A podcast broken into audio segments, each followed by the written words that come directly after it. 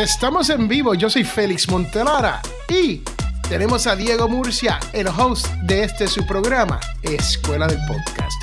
Hoy vamos a hablar sobre qué debes de usted saber antes de comenzar un podcast. Diego, buenos días, ¿cómo estás? Hola, hola, hola, hola, ¿qué tal? Muy bien, gracias. Vamos a ir entrando en materia poquito a poco. Espero que estén bien. Hoy es viernes 8 de abril del año 22. Sabes que este año cumplo 42 años. Jamás hubiera pensado llegar a esta época. Wow, 42 años. ¿Con cuántos niños ya? Con dos.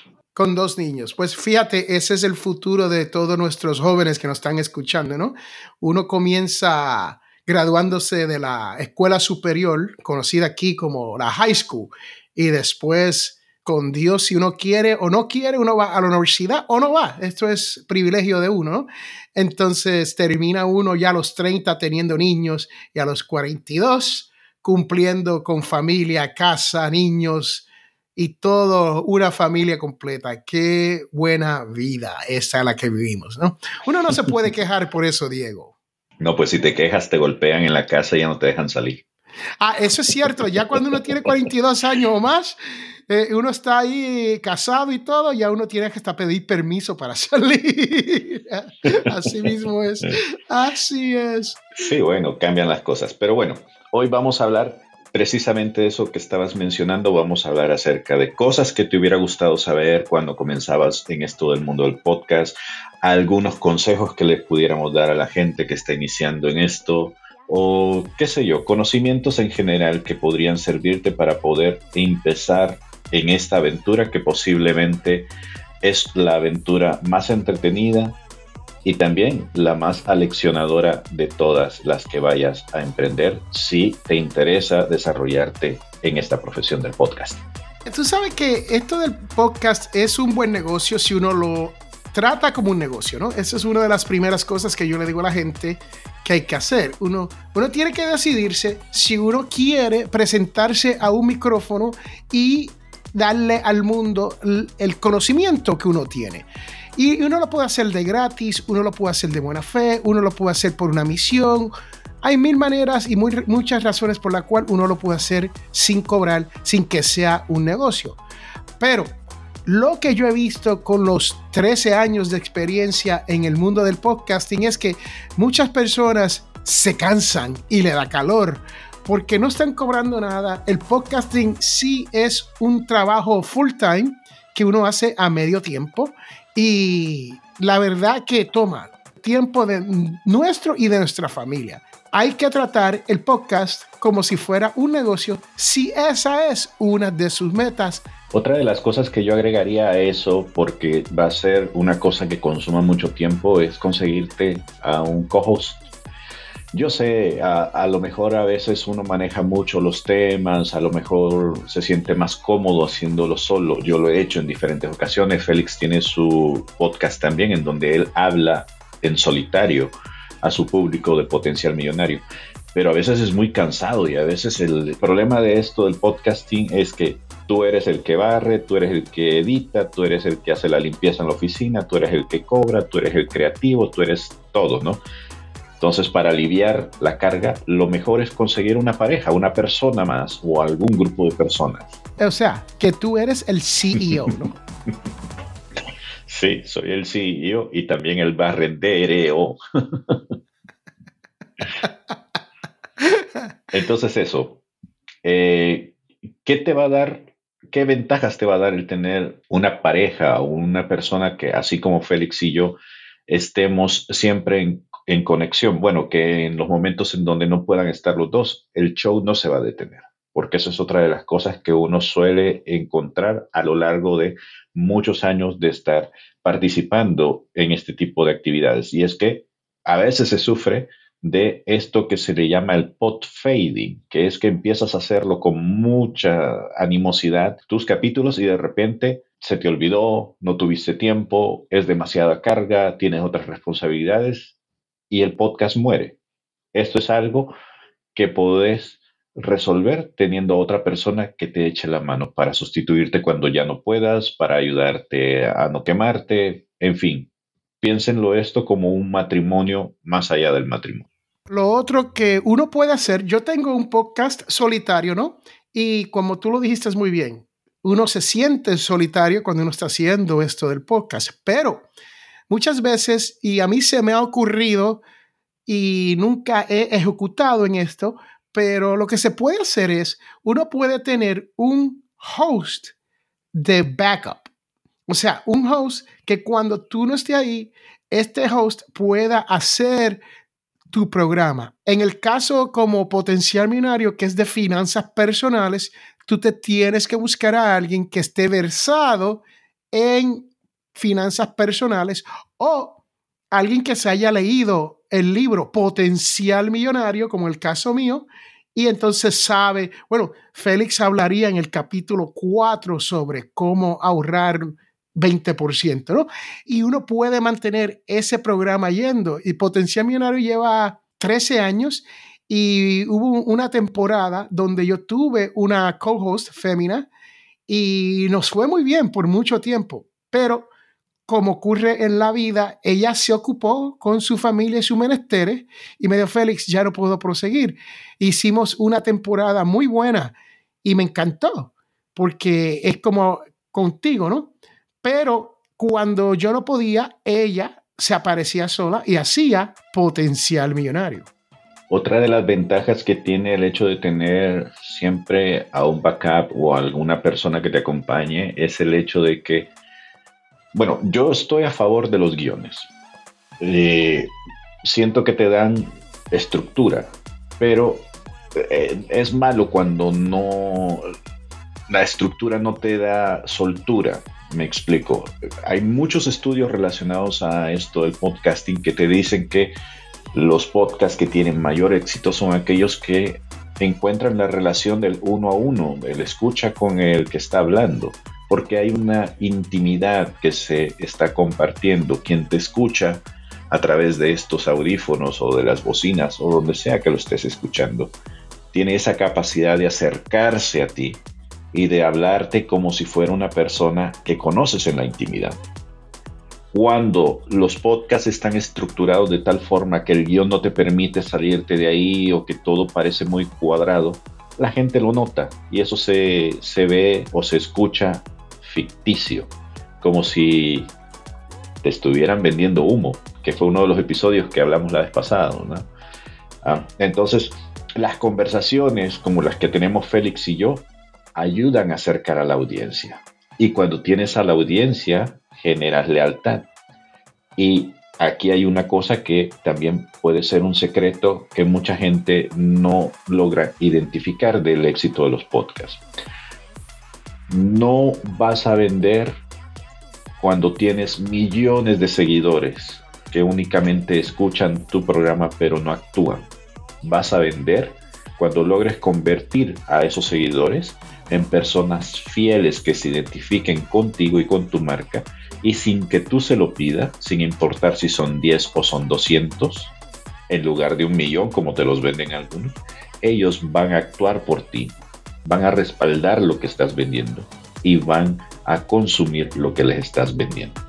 Diego, una, una buena técnica para hacer lo que tú estás hablando aquí es, uno puede, y apunten, si tienen lápiz y papel, apúntense en esto, porque esto es uno de los secretos del podcasting, ¿no? Que muchos los profesionales hacen. Y es que a medida que va pasando el tiempo, uno va escribiendo los temas a medida que se le van ocurriendo a uno. El problema es que muchas veces se nos ocurre un buen tema o alguien nos habla y nos dice, wow, eso sería un buen tema, pero se nos olvida hablar de ese tema porque se nos olvidó de esa conversación, ¿no? O no lo ponemos en tiempo para poder hablar de ese tema en específico. Yo recomiendo que si usted tiene la habilidad de escribir lo que se conocen como bullet points, usted puede escribir, comience con unos 10 bullet points sobre posibles temas que usted puede hablar en su podcast. Comience con 10 cuando usted viene a ver, usted va a tener 50, 100 bullet points y va a tener tanto material para hablar que su podcast no va a ser ese famoso fade out que hacen cuando uno no tiene de qué hablar.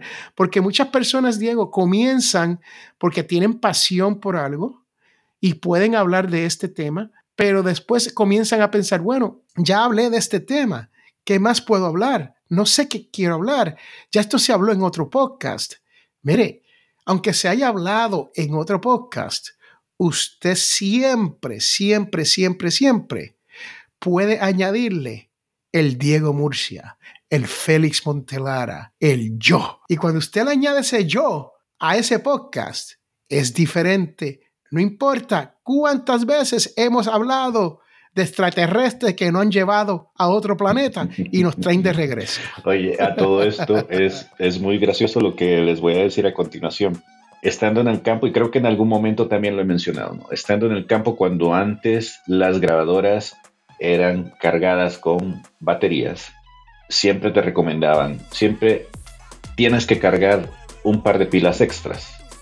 Llévate un cassette extra lleva un lápiz o lleva una libreta extra porque en algún momento se te va a olvidar y vas a tener que improvisar y posiblemente las cosas no salgan bien. Eso es otra de las cosas que no te dicen cuando estás haciendo podcast. Que tienes que tener todo preparado y de ser posible tengan una lista de las cosas que se tienen que hacer. Yo sé que a lo mejor a veces la utilización del equipo se vuelve monótona, a veces la utilización de ciertos parámetros para poder iniciar el programa o poder cerrarlo son monótonas. Y uno pensaría, bueno, ya lo vengo haciendo tantas veces que no se me va a olvidar. Y no es cierto. A veces estamos metidos en tantas cosas que, por ejemplo, si ustedes lo han notado y han sido observadores, Ahorita Félix los estaba saludando o les estaba señalando con una mano azul. Y eso es porque él estaba trabajando, haciendo otras cosas durante el día y de repente se ve su mano azul ahí. ¿Por qué? Porque se le olvidó quitarse el guante. No pasa nada, esto es un podcast que privilegia el audio. Pero imagínense que esto, en lugar de, de ser el guante se le hubiera metido o se le hubiera olvidado, perdón, conectar el micrófono. Eso sí sería algo imperdonable que no podríamos permitir en una transmisión en donde estuviéramos trabajando para un cliente. Acá, como estamos en vivo, hablando entre amigos, pues se permite, eh, eh, es cuestión de, de risas, ¿no? Pero ese tipo de cositas conviene tenerlas anotadas de qué es lo que va primero, qué es lo que va segundo, qué es lo que tengo que tener conectado, qué es lo que debo tener armado para poder salir y hacer el show. Bueno, Diego, para eso que están escuchando sobre el guante, le cuento que no fue que se me olvidó quitarme el guante, sino es que yo he estado utilizando un guante azul para protegerme el dedo, este se llama el dedo pulgar, ¿no? El dedo pulgar porque me lo corté y me tomaron siete puntos. Y tengo, ya los puntos se han caído, pero tengo una cicatriz. Y como yo he estado, en las últimas dos semanas, yo he estado en el estado de Maryland trabajando en una de las propiedades que compré hace más de 30 años. Que por cierto, voy a hablar de eso en Potencial Millonario Podcast sobre cómo yo convertí 98 mil dólares a casi medio millón de dólares. Así que eso es un tema interesante para Potencial Millonario, para esos que me escuchan en Potencial Millonario. Y vamos a hablar de ese tema. Llevo casi un mes trabajando en esta conversión de 100 mil a medio millón y vamos a ver si se da. Así que eso es interesante, ¿no? Pero sí, siete puntos en el dedo pulgar porque no sé, no sé cómo manejar un cuchillo para cortar plata. No eres el único ni el primero. Sabes que yo hace un año y medio estaba haciendo reparaciones en mi casa y cortando unas, aquí le llaman hojas de cheer rack, que es como una, es una masa que se compacta de tal forma que la convierten en una especie de tabla y está hecha a base de yeso. Es muy fácil de cortar si tienes algo afilado, ¿no? Pues yo no tenía algo afilado y lo único que tenía era una navaja de estas de bolsillo. La navaja se me torció en medio del camino y terminé cortándome el dedo y manchando la hoja de chirra, así que Ya, somos inútiles, pero al menos lo intentamos. Por lo menos intenta, que eso, eso es lo, lo, importante. Y cuando usted está comenzando un podcast, usted tiene que intentarlo, no importa cómo le salga el primer episodio. A propósito de esto, en episodios anteriores nosotros les hemos hablado acerca de el equipaje, el equipo que nosotros utilizamos para poder hacer nuestro podcast una de las cosas que a mí me hubiera gustado que me dijeran desde el principio es, Diego, deja de comprar a lo bobo micrófonos baratos, cómprate un micrófono caro, un micrófono de calidad, para que todo a partir de ahí sea un ahorro. ¿Por qué? Porque desde que yo empecé en este mundillo haciendo la transición de cambiar del celular hacia lo profesional, me he comprado como mínimo cinco micrófonos. Y al final he terminado quedándome con los más caros, porque me dan la calidad y me dan el sonido que yo necesito. Entonces, déjense de tonterías, hagan la inversión desde el principio y se van a ahorrar dinero, porque haciendo las cuentas mentalmente, porque no le voy a decir a mi esposa cuánto me he gastado en micrófonos, pues para esa gracia me hubiera comprado un micrófono bueno desde el principio y me habría ahorrado todo el dineral que me he gastado. Por eso es bueno consultar con nosotros en Escuela del Podcast, porque este es el problema. Cuando yo comencé, tú buscas en YouTube cuál es un micrófono para podcasting. Y a mí me salió el Blue, mm. escúchate este, el Blue Snowball. Eso fue el Blue Snowball. Era un micrófono, todavía lo tengo, redondo, blanco, es una bola. Y es muy bueno, porque es bueno pero no, no es muy versátil, no es muy útil, la voz no me gustaba. Entonces, después de eso, uno se crece al Blue Jetty y se gasta mucho, mucho dinero. Y si no entiendes cómo manejar el Blue Yeti, porque el Blue Yeti tiene tres botones y hay que saber cómo setear estos botones para que tu voz se escuche bien eso es un problema. Muchas personas lo compran, se gastan un par de cientos de dólares y se rinden, ¿no? Pero básicamente usted no puede ir mal con un micrófono dinámico que sea directo de su voz al micrófono y así no toma ruido alrededor. Más, este micrófono usted puede comprar como el Audio Técnica hay uno que es 21, 21 mil, no sé si, si eh, hay otro modelo más nuevo eh, hoy en día, pero también el que tú tienes, Diego, el Samsung, ¿cuál es el Samsung? Ah, QU2 creo que es, si mal no recuerdo, no lo tengo en la mano, pero sí, sé de lo que estás hablando porque tiene esta, el mini USB que se conecta a la laptop o que también lo puedes utilizar como XLR, que es de estos que se pueden conectar hacia consolas de sonido. Y eso es lo importante. Si usted compra un, micrófono que es versátil en la parte de atrás, entonces que sea dinámico para tener su voz directamente y no coger el ruido, no tomar o escuchar el ruido alrededor, ya usted está ganando con eso. Y estos micrófonos antes costaban unos 49 dólares, 69 dólares. ¿En cuánto están hoy, Diego? Más o menos. A mí el que yo compré me costó 50 dólares. Obviamente hay de diferentes rangos. Este fue una promoción que encontré porque alguien había abierto la caja, no le había gustado cómo había sonado y lo devolvió. Yo eh, le recomiendo hacer eso, pues ponerse a buscar, no desesperarse.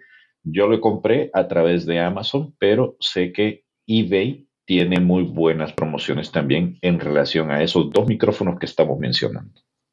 Y hay muchos otros micrófonos más y no estamos, créame que ninguna de estas dos marcas nos están pagando por anunciar su micrófono, pero son micrófonos que el precio son razonable y el sonido, la calidad que usted le saca es razonable. Ahora, si usted quiere, después que usted tenga un par de años en el negocio del podcast, si usted quiere algo mejor, yo cuando estoy en los estudios, yo uso un micrófono profesional Sennheiser que es de radio per se y es un vintage, es, es del 1974 y trabaja lo más bien y cuando la gente me, me, lo ven, me dicen, se impresiona, me dicen, wow, tú tienes tremendo micrófono ahí, ¿no? Y lo compré usado, bien barato, un precio módico y es un micrófono que normalmente nuevo te costaría unos 300 dólares y yo pagué unos 75 dólares por el micrófono vintage. Así que, que esa es una de esas cosas que usted debe de tener.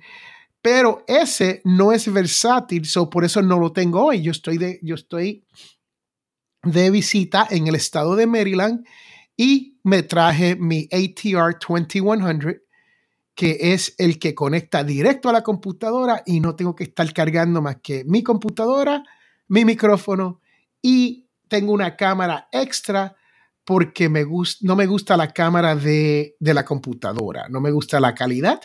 Entonces tengo una 920 um, de, de, estas 920. So uno puede buscar eso. Más tengo una luz de ring. Es tan simple como eso cuando usted comienza un podcast, usted no debe estar invirtiendo miles de dólares en equipo. Así es. Una computadora, una laptop, un teléfono, su micrófono, su cámara y su luz. Ya hemos hablado de esto. Más importante, saber de qué usted va a hablar. Prepárese con eso porque muchas personas no entienden que en 10 capítulos ya usted habló del tema. Y si usted dice, wow, yo no he tenido tiempo para desarrollar otros temas, entonces, ¿qué? Entonces, ah, no lo voy a hacer esta semana porque tengo que hacer el research y ahora se, se convierte en un agobio, ¿no? Se convierte en algo que uno no quiere hacer porque ahora es más como trabajo y ya no es fun, ya no es divertido. Déjeme contarle que la escuela del podcast o escuela del podcast.com hemos estado trabajando en la página para crear una membresía. Y dentro de esa membresía hay una parte que es totalmente gratis, pero usted se tiene que apuntar. ¿Por qué lo estamos haciendo así? Porque queremos capturar sus emails para poder tener conversaciones con usted sobre el mundo del podcast.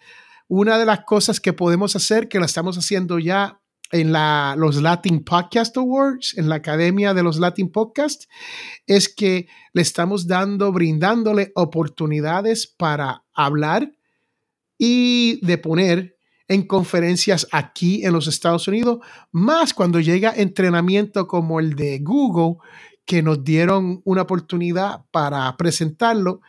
Eh, nosotros lo hemos pasado al grupo en privado porque eso es lo que nosotros hacemos y queremos extenderle esa cortesía a lo que se apunten a escueladelpodcast.com y que vayan a la versión gratis. Sí tenemos un premium, pero eso es para esa persona que quiera tener contacto con nosotros y nosotros darle one-on-one mentoring en el mundo del podcast.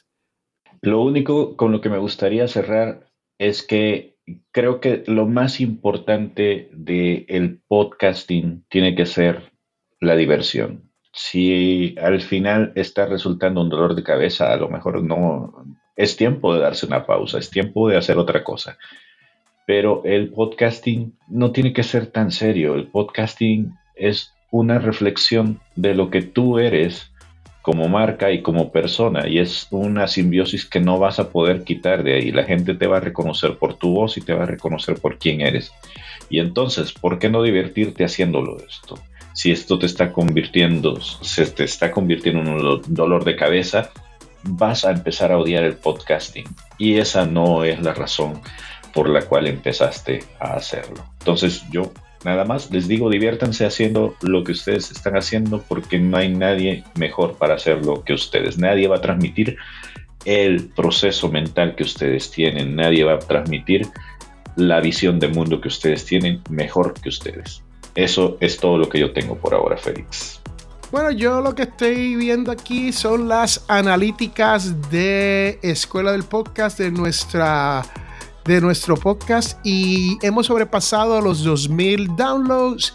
Pero lo más importante aquí es que, escuchen esto, 106.025 personas han pasado por nuestra página para ver qué está ocurriendo en Escuela del Podcast. 106.000.